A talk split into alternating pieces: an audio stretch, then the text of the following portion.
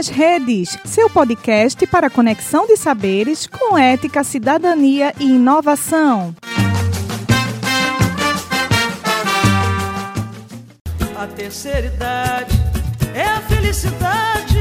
A terceira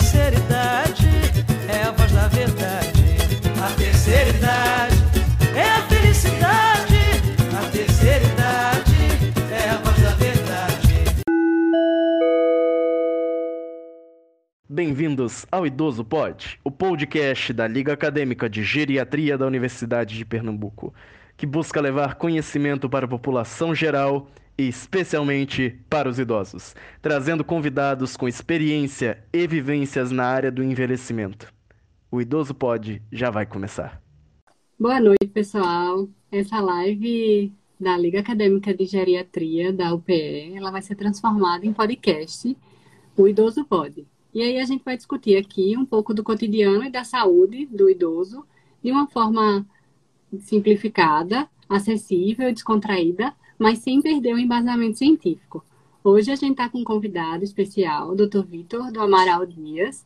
Ele é graduado em medicina pela UPE, médico especialista em clínica médica pelo Hospital Barão de Lucena e especialista em geriatria pelo Real Hospital Português de Beneficência e mestre em ciências médicas. Isso, você já virou mestre, né? Mestre em ciências médicas. E Sim. Dr. Rodrigo, que é o nosso grande apoiador, que ele é médico pela UPE, UFPE e clínica, pela, clínica, fez clínica médica pelo Hospital Oswaldo, pelo Hospital Otávio de Freitas, é mestrando em Educação e Saúde pela FPS, geriatra pelo UOC da UPE e possui atuação profissional como médico intensivista no Hospital Getúlio Vargas e o PROCAP. Então, é, essa live, ela traz um assunto que é bem comum a gente escutar, que é o esquecimento no idoso.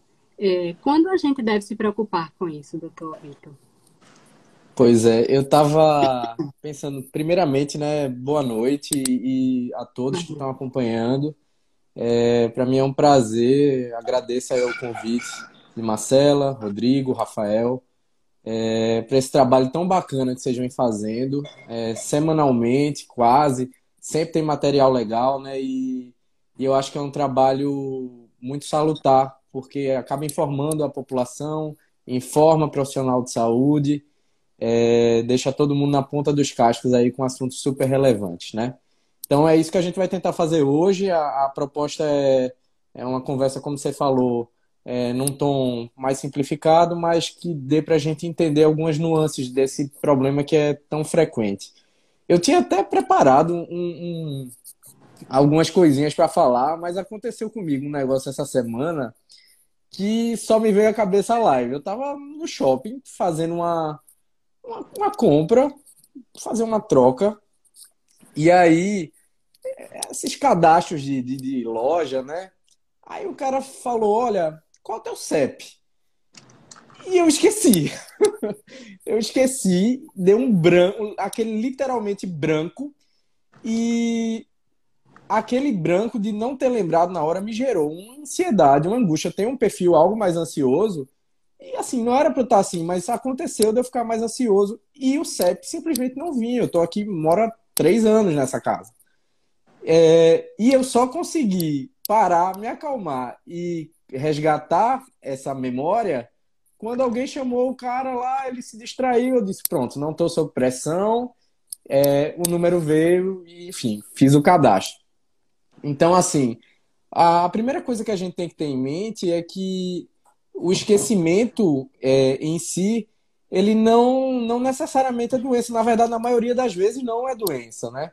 Então a gente tem, quem, quem já jogou videogame alguma vez na vida, sabe que a gente tem algum já ouviu falar de bug, né? Bug é, é uma coisa assim, é uma pequena falha que não atrapalha o, o, andar, o andar do jogo. Então, a gente tem alguns bugs, né? Então, esse do branco, por exemplo, quem nunca teve um branco como esse, né? Numa situação de maior ansiedade, de maior angústia. Uh, quem nunca teve também aquele padrão assim, poxa, perdi o meu carro no estacionamento. Então, isso acontece com alguma frequência também é, aquela, aquele padrão de, poxa, ah, que eu chamo até de. Eu brinco quando falo isso em aula, eu chamo de a, a, o bug do casal, né? Quando você atribui uma memória, um valor que nem é tão verdadeiro assim, né? A gente molda a memória conforme nossas emoções. Eu tô parecendo meio Spencer hoje, né? Assim, tô bem. né? Foi bem legal a, a, a live da semana passada, mas assim, é para lembrar do papel da, da emoção, do humor, junto da memória, né? Então, quando a gente molda a nossa memória de acordo com o nosso humor. Por isso que no casal, é, na briga de casal, todo mundo tá certo, porque cada um lembra a memória do seu jeito. Então, isso é um pequeno bug, isso é uma pequena falha. Então, assim, eu posso passar aqui à noite falando exemplos de pequenos bugs e falhas, e todos são normais, todos são normais. Na maioria das vezes, o esquecimento é temporário, ele não traz impacto para a pessoa. O que é que acontece? É que quando a gente envelhece, é, o, os esquecimentos começam a, a aparecer, pode até aparecer, mas o esquecimento que preocupa verdadeiramente é aquele que muda o padrão. Né? É aquele que foge à tua própria régua. Você não vai se comparar. Eu não vou comparar Vitor com Rodrigo, Vitor com Marcela. Eu vou comparar Vitor com Vitor. Então, aquele esquecimento que muda intensidade, que muda frequência ou que interfere nas atividades do paciente, né, nas atividades de sua vida diária, ou como o pessoal gosta de falar aí, né, interfere com os BOs né, que o pessoal vai fazer. É... Esse tipo de esquecimento é um esquecimento que merece um pouquinho mais de atenção. Claro que tem outras nuances, né? Então, uh, por exemplo, quando a gente lembra de um paciente com uma doença de Alzheimer, a, a gente pode lembrar que um paciente que tem esse tipo de demência, quando isso é relatado por um cuidador, essa informação como intenso, como frequente, né, como fora do padrão, isso tem um peso na tua avaliação maior do que muitas vezes a queixa do próprio paciente, porque nesta doença muitas vezes a gente perde essa capacidade de notar a própria queixa, a própria perda, né? Outros exemplos também, né? Então, claro que a gente vai valorizar um esquecimento no idoso, porque estatisticamente o idoso que esquece tem uma chance maior de ter demência do que um jovem. Mas essa informação sozinha não é suficiente para a gente atribuir uma preocupação maior, vamos dizer assim. Né? Então, tem que lembrar desse mantra, né? De ser intenso, de ser frequente, de mexer com BO, de mexer com a atividade é, de vida diária desse paciente, né? O idoso, ele, ao envelhecer, ele tem uma, uma predileção, vamos dizer assim, por processos automáticos. Ele vai começar a repetir várias vezes as coisas que ele sempre fez.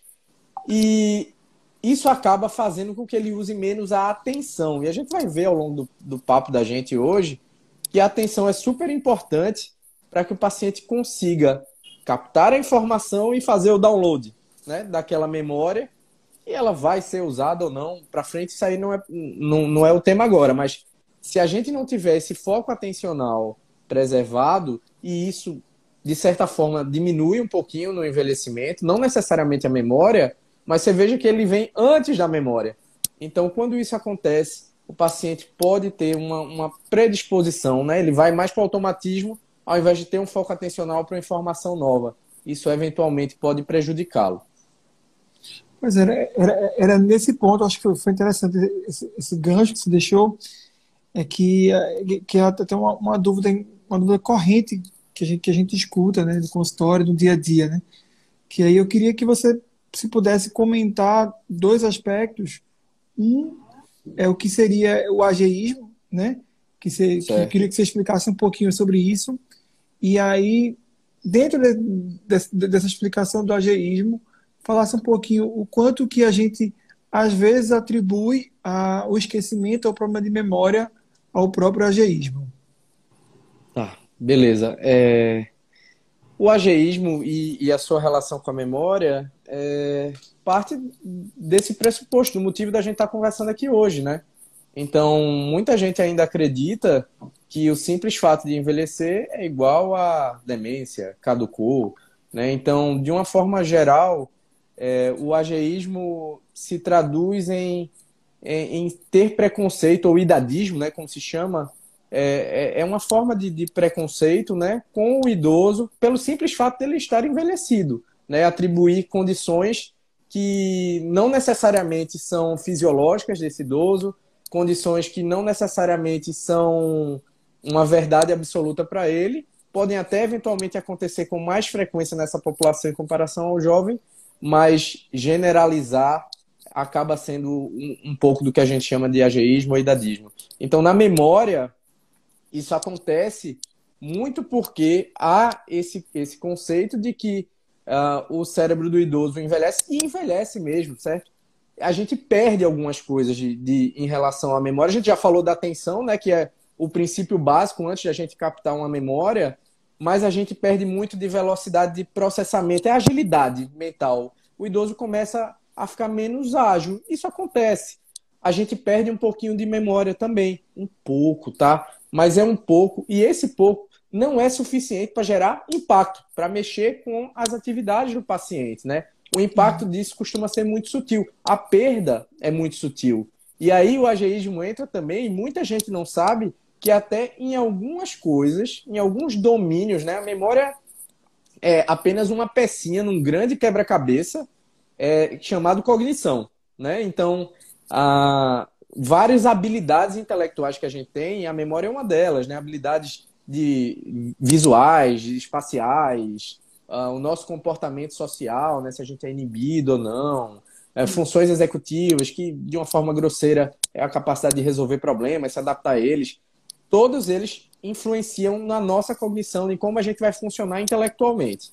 Então, algumas dessas é, habilidades, vamos dizer assim, elas podem até aumentar. Então, vocabulário costuma aumentar quando o paciente vai envelhecendo. Né? Conhecimentos gerais, a popular sabedoria. Né? Quem não conhece aquele voo que quando ele começa a falar, todo mundo fica em volta parado assim, ó, babando e só ouvindo a, o que ele transmite de cultura, né? esse conhecimento que ele adquiriu ao longo da vida. Então, a gente tem que ter muito cuidado é, quando, quando analisa é, tão genericamente a memória e o funcionamento cognitivo do idoso, porque na imensa maioria das vezes, né, assim, a gente tem esquecimentos, mas nem todo esquecimento é, é demência, a gente vai ver isso mais na frente. Uh, mas na imensa maioria das vezes, uh, as alterações que existem, e existem, não tem problema, o cérebro como o estômago, como o coração, ele vai envelhecer e, eventualmente, é, vai ter um, uma, uma lentificação do seu funcionamento orgânico, mas sem impactar. Quando impacta, pode ser que a gente esteja diante de uma doença. Não sei se você escuta muito. Desculpa, deixa eu falar. É, não sei se você escuta muito o consultório, mas doutor, como, quando você pergunta como é que está a memória? Não, doutor, para a idade dele está ótima. Né? Pois é. A gente Nossa, chega a dar... dá uma dor no coração, né? Dá uma dor, né? Dá uma dor.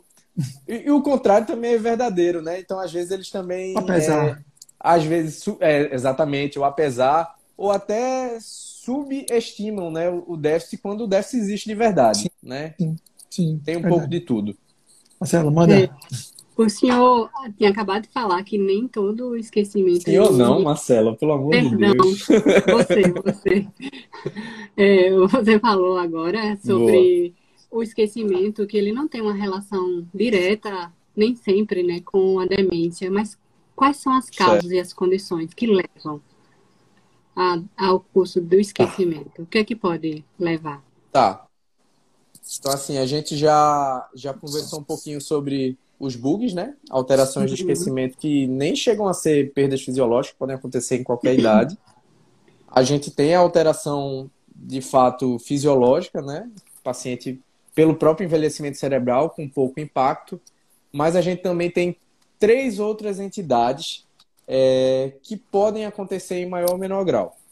Então a gente tem uma coisa, eu vou dar alguns nomes difíceis agora, mas eu vou tentar explicar. Então a gente tem algo que a gente chama de declínio subjetivo persistente, né? Ou, ou, ou, ou, ou simplesmente, né, de uma maneira mais simples, é o paciente que tem uma queixa que existe, é, mas é uma queixa persistente, mas que a gente não consegue flagrar, não consegue pegar no teste. Você testa, testa, testa e o paciente vai super bem. Né? O geriatra, o neurologista, eles vão testar e o paciente vai muito bem. Não se sabe ainda se isso prediz uma chance maior, um risco maior, na verdade, do paciente vir a desenvolver uma demência no futuro. Ainda está em estudo isso, os dados são algo conflitantes, mas parece ser uma entidade um pouquinho diferente do envelhecimento fisiológico. E a gente tem outras duas, uma que a gente liga o sinal amarelo e outra que a gente liga o sinal vermelho. O sinal amarelo é o que a gente chama de comprometimento cognitivo leve, que a sigla se chama CCL.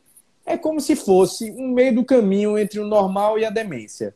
Só que é um meio do caminho que nem sempre vai virar demência. Né? Uma parte desses pacientes podem melhorar, outras ficam no meio do caminho mesmo e vivem até o resto da vida assim.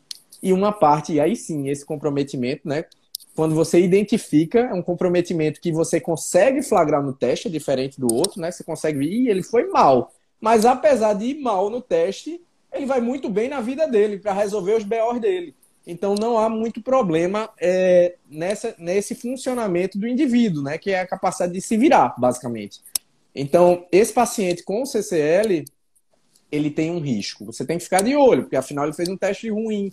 Então você tem que ficar de olho porque ele pode vir a desenvolver, testar com alguma frequência, coletar uma história com mais frequência, pedir visitas com maior frequência.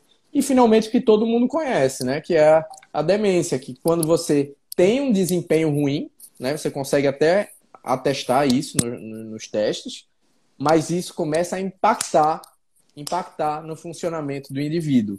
Aí chama demência. Só que demência não é um diagnóstico, demência é uma síndrome que tem uma síndrome demencial, né, quando tem essas características, e que pode ter várias, várias causas, como você perguntou, Marcela. A principal que todo mundo lembra e que todo mundo vem angustiado por consultório é a doença de Alzheimer, certo? Uhum. Essa, quando, quando a gente tem doença, é, a gente pensa em doença de Alzheimer, a gente tem que se atentar, até porque, é, em termos numéricos, né, em números absolutos, é, é, é, a, é a causa mais frequente. Mas não é a única, né? Então, assim, demência, é, existem demências que a gente chama de vasculares, que tem muita relação com fatores de risco cardiovascular. Eu vi aí que alguém perguntou sobre diabetes, né? Então, diabetes, hipertensão, cigarro, é, sedentarismo, colesterol aumentado, né? E por coincidência, esses são fatores de risco para a doença de Alzheimer também. Então, muitas vezes elas se confundem, o diagnóstico é difícil. Né? Então, precisa realmente de uma avaliação especializada. Tem várias outras doenças que a gente chama de neurodegenerativas, né? Elas acontecem porque o neurônio morre, né? Então, a gente tem demência, fica tem esse transtorno neurocognitivo, né, que é o outro nome para demência. A gente tem quando o neurônio não funciona bem ou quando ele morre, certo? Quando ele morre, a gente tem doenças neurodegenerativas, certo? Doenças que vão fazer o neurônio degenerar. E aí, é, a Alzheimer é a principal delas, mas tem outras, né? A gente tem doenças de Levy, eu acho que foge um pouco ao, ao propósito, mas é importante saber que existem outras causas, como demência frontotemporal, que nem sempre começam com memória sendo atingido, né? Então, uhum. a memória, o clássico padrão, é a doença de Alzheimer, né? Que depois vai acabar pegando outros domínios, né? Daquela rede que a gente já conversou. Mas outras demências, a depender de como começam, pode, podem lembrar de outras causas.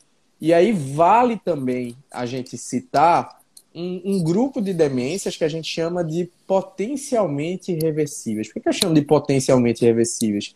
Porque elas, sob uma determinada intervenção, sob uma ação que a gente fizer, elas podem melhorar o quadro do paciente, entendeu? Então, pode ser um hormônio que esteja sobrando ou esteja em excesso, quando a gente lembra da tireoide.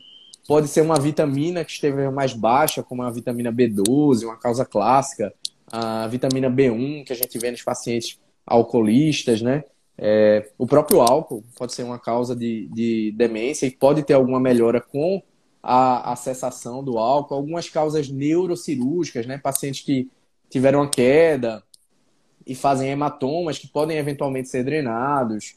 Ah, algumas causas como hidrocefalia de pressão normal, um nome grande, mas basicamente é mais líquido no cérebro do que se devia ter e às vezes uma intervenção neurocirúrgica, drenar aquele líquido, pode fazer um, um, um benefício para o paciente. E mais uma vez eu torno a falar da relação íntima de humor com é, cognição. memória e humor caminham juntos. Então, a gente já falou do papel da ansiedade, né, da atenção, E esses são ah, as principais vertentes que se alteram quando o paciente está deprimido, por exemplo. Né? Então, há quem chama de pseudodemência, uma falsa demência, né? É uma demência que, na verdade, você está enganado. Então, quando você acessa o humor desse paciente, por isso tem que ter avaliação, né? É, por isso que tem que ter exame de imagem, por isso tem que ter laboratório e uma boa avaliação clínica, para você identificar que o paciente está francamente deprimido antes de você pensar em tratar com qualquer remédio para memória, a gente vai falar sobre isso, é, você tem que tratar o humor desse cara, né? Porque é uma, uma, uma chance razoável dele conseguir diminuir um pouquinho aqueles sintomas. Nem sempre há uma cessação por completo, mas em, em alguns casos, sim, há uma, há uma melhora desse paciente. E esse paciente pode ter. Acabava sendo taxado né, como um demenciado, às vezes até como Alzheimer, quando na verdade o problema era o humor dele, no final das contas. Entendi. Ah, sim, uma outra coisinha, remédios também, né? Uma outra coisa que mexe demais com a memória e que a gente acaba sempre, até eu esqueci agora, né? Mas é, no consultório a gente acaba não esquecendo, que a gente sempre faz a listinha, né, Rodrigo? Antes de começar a consulta, já pega toda a listinha de remédio e já começa a dar várias dores, né? Quando chega aquele paciente com o velho e bom Rivotril da vida, né? Uma série de outras medicações que podem é, atrapalhar a memória naquele momento, enquanto o uso se questiona um pouco para o depois, né? Quando você tira esses remédios, teoricamente o paciente pode voltar a melhorar. Entendi. Então, teve uma pergunta que acho que você já acabou respondendo no caminho aí, que foi sobre o Alzheimer e diabetes. Acho que já está contemplado. A gente teve também aqui a Áurea, que perguntou em relação a se tem a ver com a idade. Acho que a gente já falou um pouquinho sobre isso, né? uhum. né? Que, no, Tô... que existe uma, uma modificaçãozinha com a idade, mas que não necessariamente determina, né? Mas ela perguntou, perguntou uma coisa aqui que eu acho bem interessante a gente comentar, que é uma dúvida frequente que de consultório a gente acaba ouvindo certo. muito, que é a família falar, doutor, ele não tem esquecimento, ele não tem demência, porque ele lembra de tudo do passado. Mas quando a gente vai investigar, ele não lembra o que comeu na refeição anterior. Poderia comentar um pouquinho sobre isso? Claro, claro. Até para até até para ajudar as pessoas a entenderem de que essa memória, como funciona essa memória do passado, como essa memória mais recente e onde é que a, a demência acaba atuando mais um pouquinho. Isso. É, na verdade, a gente tem vários tipos de memória, né? Memória não é um, um, um, uma definição absoluta, né? Então a gente tem memórias que dependem do tempo que ela está armazenada, né? Então a gente pode ter a memória do simples é, o garçom que tem que lembrar é o pedido que foi feito, porque ele vai ter que passar para o cozinheiro que vai fazer. Isso é uma memória de, de curto prazo. Mas a gente também tem memórias de longo prazo, dos conhecimentos adquiridos à vida, ou do, do simples ato de andar de bicicleta, de dirigir. Né? Algumas memórias que a gente não precisa nem acessar. As memórias que a gente testa no consultório são as memórias que a gente precisa acessar, né? são ditas explícitas, é, é, como a memória de que se perde no Alzheimer, por exemplo, né? Então, a memória para fatos recentes é uma das que mais acontece na doença de Alzheimer. O paciente idoso ele pode ter alguma perda, a gente já falou sobre isso, né? Então, uma perda um nível menor, com pouco impacto. No Alzheimer, isso é potencializado aí por 500 mil, enfim, estou falando um número aleatório só para que se entenda que o impacto é maior.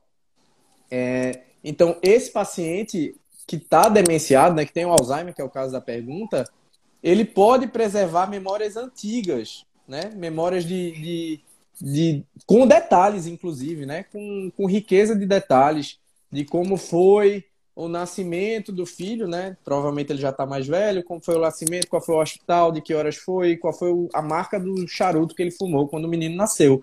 Ele consegue fazer isso. Uh, mas como o Rodrigo bem falou, algumas áreas que são acometidas inicialmente né, na doença de Alzheimer podem fazer com que o paciente perca a, as noções da memória do, de, curto prazo, de curto prazo, não, mas memórias recentes, né? Como o que comeu no café da manhã. Uh, às vezes, quando isso vai progredindo, pegam também fatos do, do, do cotidiano, né? Então, que estamos diante de uma pandemia, de quem é o nosso presidente, até eventualmente com o avançar da doença, com o caminhar da doença, é, esses outros espectros da memória também eventualmente são acometidos. Então, isso depende muito das áreas que são acometidas, do caminhar da doença e de qual é a doença que a gente está lidando. No caso da doença de Alzheimer, funciona assim.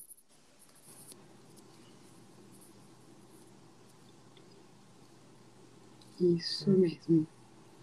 É, como é que o cuidador, ele observando tudo isso, como é que a gente tem que ter um cuidado com o cuidador? Porque a gente sabe que ele fica sobrecarregado e às vezes é um pouco negligenciado, né?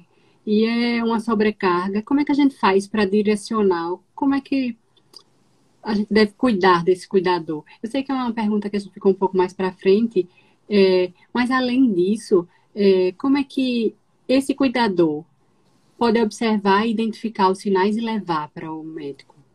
Boa, é boa. Foram muitas Entendi. perguntas, mas o senhor pode ir pela A ordem. gente pode dividir, né? Pode dividir. Eu acho que assim, vamos, vamos partir um então. Pouco... Vamos partir então do, do momento em que se identificou o sinal. Talvez fique mais, mais claro Isso. que a gente vai seguindo a, a linha do raciocínio. Uh, uma vez identificado esses sinais de, poxa, tá intenso, tá frequente, tá atrapalhando é, o funcionamento do meu indivíduo, ele não está percebendo. Até algumas queixas têm um peso maior, né? A gente nem falou disso, mas então, um paciente que se perde no caminho habitual é, pode ter um impacto muito maior do que o esquecimento de um objeto que ele torna a lembrar e acaba achando, enfim, por uma distração qualquer. Né? Então, a gente precisa analisar isso e quem, quem avalia isso é, é a equipe médica assessorado pelo, pela equipe multidisciplinar. Então, assim, quando a gente identifica isso, tem que levar no médico. E geralmente, geriatras e neurologistas, não, não, não, não vou ficar em cima do muro, não, acho que são as especialidades que, que têm o maior know-how, têm a, a, maior capacidade de, de gerenciar esses casos, né? E não é porque é mais sabido, não, é porque vê mais, tem que ver esses pacientes, né? Uhum. Então, é, se a gente não consegue visualizar, né, por repetição mesmo, né, que é um processo da memória, né, como a memória vira de curto para longo prazo, é, esse processo precisa ser passado para esses profissionais, né? Então, eu, na minha concepção, uma vez um clínico identificando isso, de qualquer especialidade, ou, ou especialidades clínicas, né? Se houver condições, a gente sabe que existem inúmeras dificuldades, inclusive no, no Sistema Único de Saúde, mas se houver condições, é rastrear, né? Então isso tem que ser acessado no idoso, né? No âmbito da atenção básica, inclusive, ou de outras especialidades. E uma vez acessado e rastreado isso, encaminhar, porque aí a gente consegue é, conduzir melhor, né? Veja que a gente falou de várias nuances, vários possíveis diagnósticos, várias síndromes complexas, né? Então, para doença complexa, tem que ter alguém que tenha experiência com isso, certo?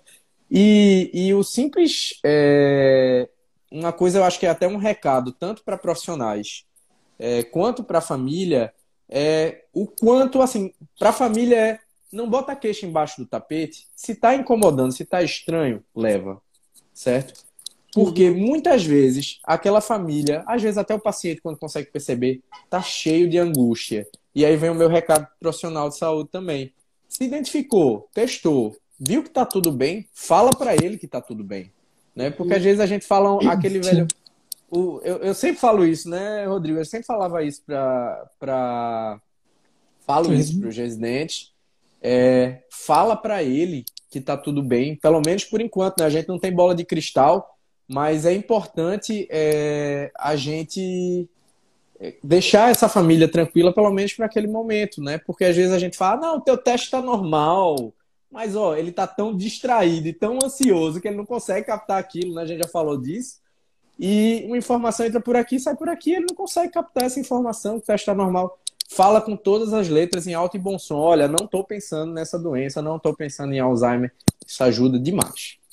Quer que eu fale de sobrecarga agora já ou a gente fala num segundo momento? Como é que Acho você está pensando? Deixar para um segundo momento mais para frente, né, doutor Rodrigo? E eu acho que até esse diagnóstico acaba aliviando um pouquinho da sobrecarga, né? Claro que tem outras intervenções, Sim. essa ausência de diagnóstico muitas vezes, né?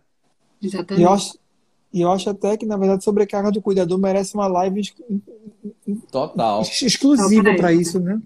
Porque ainda, ainda mais para alguém que fez um mestrado sobre isso, né? Acho que pode trazer muito elemento, muita coisa bacana sobre isso. Acho que já fica já um convite para o futuro. Por gente, mim está marcado. Para a gente focar realmente em, uma live só sobre isso. Tem uma pergunta aqui que foi feita por Emanuele Limas, que fez até algumas perguntas para Alzheimer, que, que, também eu acho que merece uma live no futuro somente sobre, sobre Alzheimer, porque é, é isso que talvez seja mais no, no, no cotidiano das em pessoas, foco, né? em foco, sem dúvida. Mas uma coisa que ela perguntou que eu acho interessante é se no paciente que está esquecido, se a gente tem como prevenir demência nesse, nessa pessoa mais esquecida. Se fala, se a gente ouve muito, né, palavra cruzada, enfim, fazer alguns jogos, algumas coisas, jogos de memória. Tem alguma coisa que efetivamente a gente possa fazer para prevenir de um paciente que tenha esquecimento dele desenvolver um quadro de, de cognitivo leve ou uma demência? Entendi. É, de fato, é, é, muito melhor ser preventivo do que curativo na doença de Alzheimer, que, que é o tema da questão, né? Então, até hoje, quando a gente tem a, a doença estabelecida, a, não há intervenções que não há nenhum remédio, nenhuma ação que, que faça a doença parar de caminhar, que cure a doença. Infelizmente. É, o que a gente sabe, no entanto, Rodrigo, é que é, a gente precisa ver de onde vem esse esquecimento, né? Se, em se supondo que é uma alteração inicial que eventualmente vai virar um Alzheimer, provavelmente as alterações que estão lá no nosso cérebro, é, que vão gerar doença, já estão ó, há décadas, muitas vezes, é, se instalando e progredindo. Né? Então, na verdade, a prevenção da doença de Alzheimer começa ao nascer, né? Pasmem. Porque a gente, na nossa, na nossa idade, né, enquanto criança, adolescente, o, o quanto a gente é educado, nosso nível de escolaridade é um fator de proteção, né? Então a gente, eu, eu vejo muito, já pegando o gancho, talvez seja uma pergunta futura, os familiares muito aflitos quando a gente dá o diagnóstico diz, doutor, se meu pai teve, eu vou ter, né? Então, só que não é bem assim, né? Uma parcela da influência para você virar uma demência, por exemplo, pode vir da carga genética, enfim. É, isso, isso é um risco maior, também não é uma garantia. Mas uma boa parte, entre 30% e 40%, é, da, da, do que vai fazer o paciente ter uma demência ou não, são por coisas que a gente pode modificar ao longo da vida. A gente já falou da escolaridade, a gente tem, à medida que a gente vai envelhecendo, pacientes que têm um déficit auditivo né, não devem, é, devem ter isso corrigido precocemente, porque a gente já viu que se você não consegue escutar, não ter atenção, vai captar a memória. Né? Então, paciente, a gente já viu que tem um monte de fator de risco cardiovascular, então a gente tem que intervir nisso, tem que tratar a obesidade, tem que tratar a hipertensão, tem que tratar o diabetes, né? tem que fazer, tem que tratar o sedentarismo, né? Então a gente sempre estimula que o a, corpo são e mente sã é o jargão mais verdadeiro possível para a doença de Alzheimer, na verdade, para qualquer demência, né? E uma vez instalado o esquecimento, que aí é o, é é o foco maior, então, diante de tudo isso resolvido, né, o nosso cuidado para não ter demência começa é, desde já, de ontem, na verdade. É, uma vez instalado esse esquecimento, que a gente ainda está em dúvida, está em investigação, os estímulos cognitivos vão muito além da, da palavra cruzada. Né? Pode ser que uma palavra cruzada seja muito pouco para determinado paciente ou seja demais para outro paciente. Né? Então a gente tem que adaptar o estímulo a, a, a aquele paciente. Né? E, e, o estímulo cognitivo é importante, é assim, é você desafiar a sua mente né? para a sua realidade. Então, desafiar a sua mente pode ser estar tá na roda de conversa com seus amigos, com a sua família. Não precisa ser o, o, o sudoku ou a palavra cruzada. Pode ser também, se você gostar disso. Mas não precisa o familiar comprar 10 revistas e levar para o paciente que nunca fez isso, que não tem interesse, que não gosta, que não quer. Né? Então, quando ele tem condições de, de, de opinar. Então, assim, o estímulo parte do estímulo do corpo, né? Atividade física regular, boa alimentação, um sono, ó. Tem que ter sono bom, porque a memória ela se consolida na hora que a gente dorme. Quando a gente dorme bem, a memória consegue fixar bem. Então, um sono adequado, um ambiente livre de estresse, um, tudo que a gente fala como boas medidas de, de estilo de vida é, saudável, né? Então, uma alimentação rica em frutas, verduras, peixes, um pouco menos de embutido, um pouco menos de carne vermelha, né? Então, é, todos esses em fatores, todos eles juntos, provavelmente vão fazer você prevenir é, essa, o aparecimento da demência muito mais do que uma simples intervenção. Dificilmente vai chegar, dificilmente, porque a doença é muito, muito complexa, vai chegar um remédio que vai resolver tudo sozinho. Né? Então, provavelmente as intervenções que a gente vai fazer são intervenções em vários fatores ao mesmo tempo, seja de remédio ou não. Então, a parte preventiva, muitas vezes, é um controle impecável desses fatores de risco que podem levar à, à demência. É, é bem importante né, a gente entender todo um contexto para não simplificar tanto e acabar se passando em algumas coisas. É, o nosso tempo está um pouquinho apertado, então a última pergunta que a gente tem aqui é qual o papel e a importância da equipe multidisciplinar nesse contexto? Massa. É, eu tinha uma, uma preceptora que eu lembro quando eu era doutorando, alguns devem conhecer, Nevinha, e, e ela falava assim sempre, e isso é uma fase que me marcou muito. É, isso não é importante, não, é necessário. Ela sempre falava isso. Né? E, e, isso me marcou de uma forma que, quando eu vejo uma intervenção que é extremamente vital para o paciente, eu às vezes até falo isso para os pacientes no consultório. Né? O Rodrigo já deve ter visto. E o papel da equipe multi se baseia de, no fato de que, diante de doenças tão complexas, que tem tantas vertentes que podem gerar tantos prejuízos para o paciente, a gente precisa de ajuda, o médico não consegue fazer isso sozinho, né? E muitas vezes, no caminhar da doença, ah, o, nosso, o nosso papel ativo, vamos dizer assim, a gente vai continuar gerenciando, claro, mas o papel da equipe multi vai se sobressair à medida que a doença for avançando. Então, aquele paciente pode desenvolver uma perda muscular, ele pode é, desnutrir, então, fisioterapia, nutrição, né? Sempre quando eu vou falar nominalmente, eu fico morrendo de medo de esquecer, para ninguém ficar chateado. Mas o TO para o estímulo cognitivo e depois que a doença vai avançando, preservar essa funcionalidade, né, a capacidade de se virar, a enfermagem para gerenciar a prescrição, é, quando o paciente está com sobrecarga do cuidador ou deprimido, né, psicólogo, suporte social, enfim, todas essas é, especialidades elas vão ser usadas em maior ou menor grau, a depender de que fase a gente está da doença. Um bom gerenciador disso acaba sendo o geriatra, né? Eu costumo até falando, a gente falou de neuro, de geriatra. O neuro eu acho que é muito legal na época que a gente está diagnosticando a doença, ele faz um exame neurológico mais acurado, muitas vezes, mas à medida que a doença vai aumentando, o papel do geriatra vai aumentando também, por conta principalmente desse gerenciamento de reabilitação. Ok, doutor Vitor, acho que com essa, com essa última pergunta a gente acaba encerrando, acaba coroando essa noite de hoje. Foi ótimo. Queria agradecer demais a, o senhor ter aceitado o convite de vir aqui conversar com a gente um pouquinho sobre esse tema que tanto preocupa nossos cuidadores e nossos idosos. É, teria alguma coisa mais que você queria falar? Não, na verdade, só agradecer realmente a oportunidade. Eu acho que é um tema super importante. Dá para falar aqui duas, três, dez horas desse tema. É, seja aí que eu me empolgo, é uma coisa que eu gosto de falar, eu gosto de explicar. Eu tenho esse, esse padrão meio professor que gosta de explicar o motivo que as coisas acontecem para que as pessoas memorizem, né? Entendam. E, e eu, eu fico muito grato com a oportunidade de, de de poder passar um pouco, um pouquinho do conhecimento, né?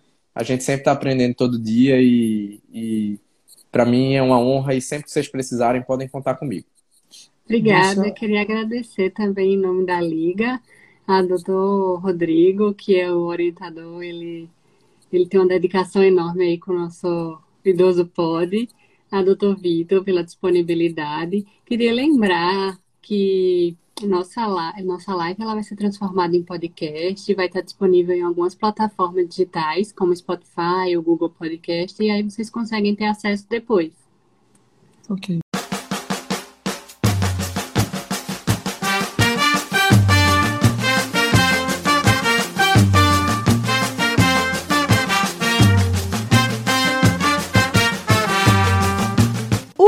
Nas Redes, seu podcast para conexão de saberes com ética, cidadania e inovação.